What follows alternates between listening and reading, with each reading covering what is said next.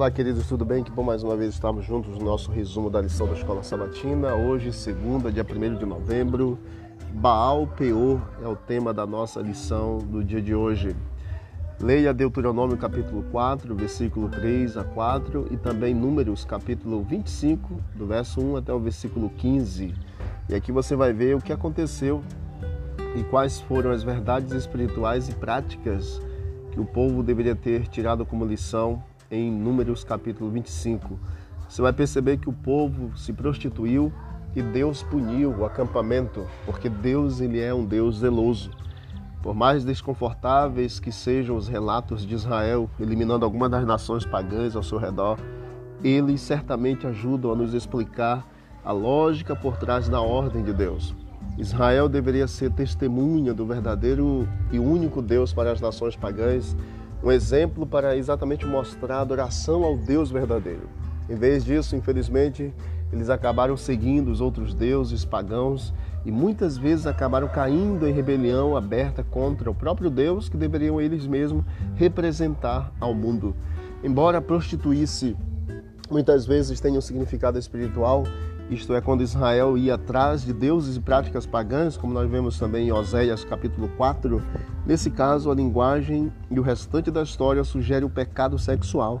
Satanás se aproveitou da natureza humana decaída e usou as mulheres pagãs para seduzir os homens que obviamente se deixaram seduzir por essas mulheres. E sem dúvida o ato de prostituir-se fisicamente levava também à prostituição espiritual e os envolvimentos acabavam em práticas de adoração pagã, seguindo a Baal Peor. Isto é, os israelitas de alguma forma se apegaram a esse Deus falso e até sacrificaram a, a, os próprios filhos e se sacrificaram também a esses próprios deuses.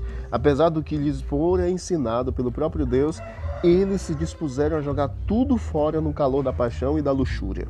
Como isso pode ter acontecido? Facilmente, porque ao endurecer a consciência com o primeiro pecado, o físico estava maduro para cair no pecado espiritual, que deve ter sido o objetivo final do próprio Satanás, do próprio inimigo de Deus. Eles haviam se tornado tão degradados que, de acordo com o texto bíblico, um homem trouxe uma mulher midianita para o próprio acampamento diante de Moisés e do povo que chorava do lado de fora do tabernáculo. Ah, queridos, que tragédia é e quão longe vai o ser humano quando se prostitui, é, quando vai ao encontro de caminhos errados, deturpados, e a gente percebe o quanto é, Deus é misericordioso, Deus é zeloso e Deus cuida para salvar o ser humano, mesmo quando o ser humano vai tão, tão distante do Senhor.